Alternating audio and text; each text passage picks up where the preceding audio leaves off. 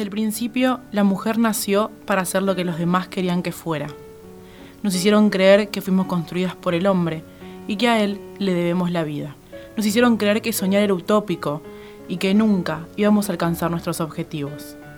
Nos convencieron de ser el sexo débil, de no poder luchar.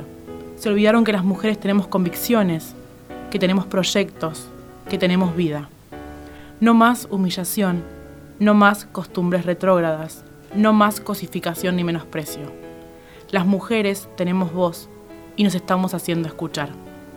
Afortunadamente el feminismo no es una moda, y en nuestra historia hubo muchas heroínas que reivindicaron su género contra viento y marea. No queremos olvidarlas, porque su legado es la fiebre que nos moviliza, y hoy elegimos honrarlas. Mujeres de la historia argentina, episodio número 6, María Elena Walsh.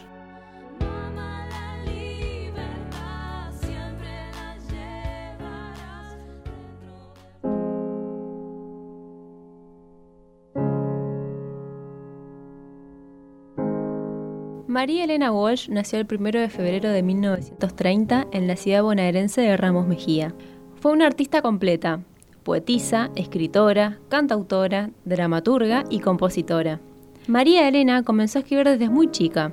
A los 15 años publicó su primer poema en la revista El Hogar, titulado Elegía. A los 17 años, luego de la muerte de su padre, publica su primer libro, Otoño Imperdonable, un poemario que recibió el segundo premio municipal de poesía. Podría haber recibido el primer premio, pero el jurado alegó que era muy joven para recibir dicho premio.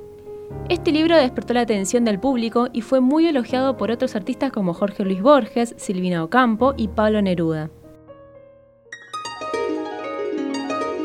Yo nunca tuve edad, por eso entonces crecí en la medida de mi muerte, ante la certidumbre del dolor y la presencia de inexistente.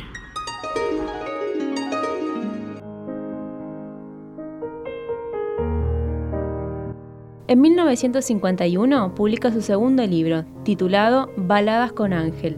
A partir de este momento, María Elena empieza a convertirse en una de las artistas más prometedoras de Argentina. También en ese año es cuando comienza una relación artística y sentimental con la tucumana Leda Valladares, con quien se escribe cartas. Leda, quien residía en Costa Rica, la invita a reunirse con ella en Panamá para partir juntas hacia Europa. La invitación es aceptada por María Elena, que abandona a su familia y a su entorno para aprender esa experiencia. En Europa se instalan en París y comienzan a cantar canciones folclóricas. Se relacionan con artistas internacionales como Violeta Parra y graban sus primeros álbumes hasta su vuelta al país, donde recorren el noroeste argentino brindando conciertos en distintas localidades. Un sueño soñaba anoche, soñito del alma mía, soñaba con mis amores, que en mis brazos los tenía.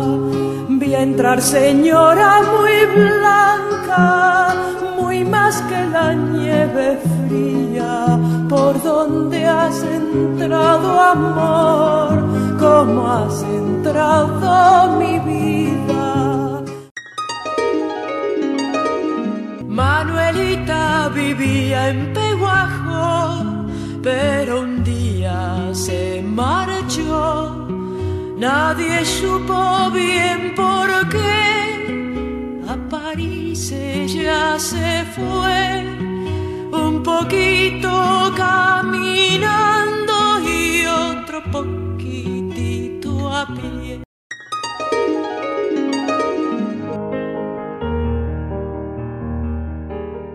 en 1963, María Elena y Leda se separan, ya que querían seguir caminos distintos y graban las últimas cuatro canciones juntas. Desde ese año hasta 1967, Walsh publica cinco libros para niños: El Reino del Revés, Solo Loco, Thailand Kifki, Cuentapos de Gulubú y Aire Libre, que consolidan todo el universo infantil creado por ella. En 1968 comienza a escribir canciones para adultos, que tienen una gran influencia en la sociedad argentina. Sus temas aportaron a las canciones de protesta que florecieron durante esos años. Entre sus creaciones más destacadas se encuentra Serenata para la Tierra de Uno, que bordea la canción de protesta sin serlo.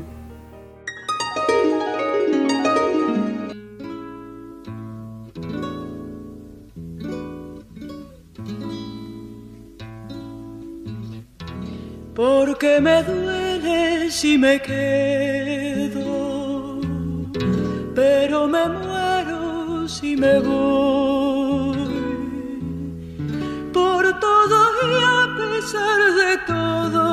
Mi amor, yo quiero vivir en vos.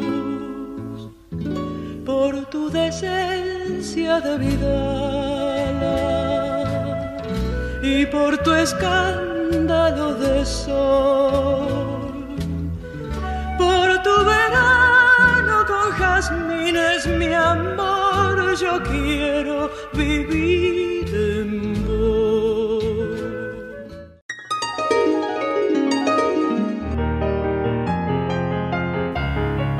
Durante la última dictadura militar argentina, María Elena decide no seguir componiendo ni cantar más en público, agobiada por la censura del gobierno de facto. Ya con la democracia, condujo el programa de televisión Como la cigarra, junto a María Herminia Avellaneda y la cantante de tango Susana Rinaldi. En 1985 fue nombrada ciudadana ilustre de la ciudad de Buenos Aires y en 1994 recibió el premio Conex de Platino en la categoría Literatura Infantil. Se puede descubrir más de una persona en una hora de juego que en un año de conversación. Lado B. En 1949 parece llegar una vía de escape de la mano del poeta Juan Ramón Jiménez, que en su viaje a Argentina la conoció y tuvo la ingenua ocurrencia de invitarla una temporada a vivir con él y su esposa, Zenobia. Una especie de beca para la formación de una joven promesa argentina. Beca precaria, eso sí, pues la invitación no incluía el mantenimiento económico, pero sobrada para quien la única vía de escape era en aquellos momentos un matrimonio. Con el apoyo de su madre, se embarca a los Estados Unidos a vivir lo que prometía ser un sueño. Su primera salida de casa y del país le depararía no pocas sorpresas. La primera, la decepción del poeta, cuya convivencia resultaba tan difícil que ella casi no podía soportar. Lo recuerda así en sus escritos posteriores. Era difícil compartir su casa y sus días. Muy temprano amanecía su voz, desportándome a la fatalidad de una mañana ya clasificada por su entusiasmo, los árboles, la nieve, los pájaros. Yo había dormido de puntillas, cuidando que mi sueño no perturbara su aire a través de los muros. Cada día tenía que inventarme coraje para enfrentarlo, repasar mi insignificancia, cubrirme una desdicha que hoy me revela. Me sentía averiguada y condenada, con generosa intención, con protectora conciencia. Juan Ramón me destruía, y no tenía derecho a equivocarse porque él era Juan Ramón, y yo, nadie. Solo alguien que esperaba el diálogo y recogía la torpeza. Quizás es tonto exigir esa especie de santidad de un artista, quien, pese a nuestra canonización particular, es siempre compendio de todas las facetas humanas. A pesar de estas dificultades, el encuentro consigo misma, su cuarto propio y los primeros pasos por la independencia la marcarían tanto que a su regreso, seis meses después, ya nada era igual. Voy a contarte todo. Espera que recuerde. Había nieve y Juan Ramón callaba. Había Juan Ramón, callaba nieve. Yo no podía más de adolescente. Supongo que el crepúsculo invadía su barba y sillas locas de papeles. No, no hay fotografías donde me encuentres. Zenobia era de risa y sombrerito, pura eficacia, método celeste. Hace ya tanto tiempo, en 1949, él decía sonidos oxidados desde un aljibe, trabajosamente. Riverdale de madera, de juguete. Ella monologaba con cristales. Él atendía túneles ausentes. Yo no supe qué hacer, dónde ponerme. Llegué una noche y Juan Ramón estaba mirándose por dentro, como siempre. Es inútil, me duele. No se puede crear nada por fuera de nosotras sin antes haberlo creado en nosotras. Legado.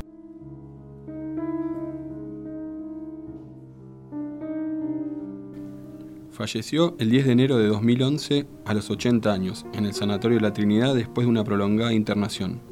María Elena Walsh dejó como legado una obra literaria y musical que ha sabido llegar con notable intensidad a diferentes generaciones en Argentina y en otros países.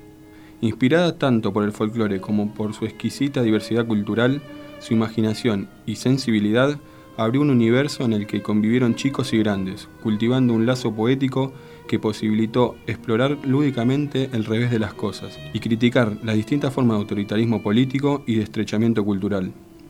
Personalidades de la cultura argentina recordaron el legado de la escritora y compositora argentina, una de las más reconocidas autoras de la literatura infantil latinoamericana. Walsh se fue de gira, seguirá cantando su Manuelita por donde toque ir, dijo el actor Jorge Luz en referencia a Manuelita, la tortuga, uno de sus personajes que acompañaron la infancia de millones de niños latinoamericanos. Es una mujer que logró emocionarnos desde que éramos chicos y que nos toca fibras muy íntimas de nuestra alma y de nuestra identidad de argentinos, opinó la cantante y actriz Sandra Mianovich. La actriz y cantante Susana Rinaldi recordó a Walsh como una persona valiente, apasionada y argentina, y que permitió crecer a su generación sabiendo que ser persona es la mejor meta. Fue una bocanada de aire fresco frente a cualquier situación social, política y por supuesto cultural, resumió. La actriz Perla Santalla se refirió a Walsh como una persona muy inteligente, culta y un ser especial, y destacó su personalidad muy reservada. La obra que nos deja es lo que nos da el valor, recalcó el actor Jorge Carlos Pepe Soriano. Para la actriz Graciela Borges, se fue como se fueron otras maestras de maestras. Ella decía lo que pensaba. Esa frase, sin pelos en la lengua, era para María Elena, recordó Borges. Sus restos fueron velados en la sede de la Sociedad Argentina de Autores y Compositores, SADAIC.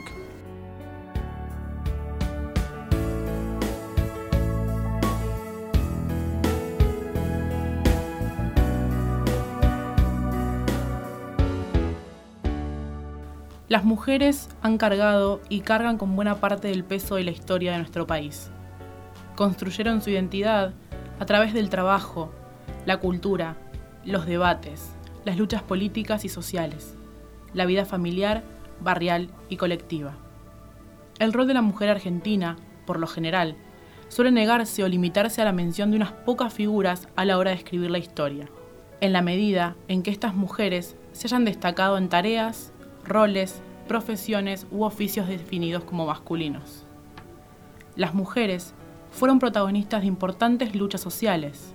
Sus voces fueron creciendo con el transcurrir del tiempo para salir así del anonimato y apropiarse de los espacios públicos en defensa de sus derechos civiles, políticos, sociales y culturales. Hoy las voces de las mujeres están en la calle, en la lucha social, donde día a día más mujeres se suman a un pedido de igualdad necesario para nuestra posteridad. Mujeres de la historia argentina, episodio número 6, María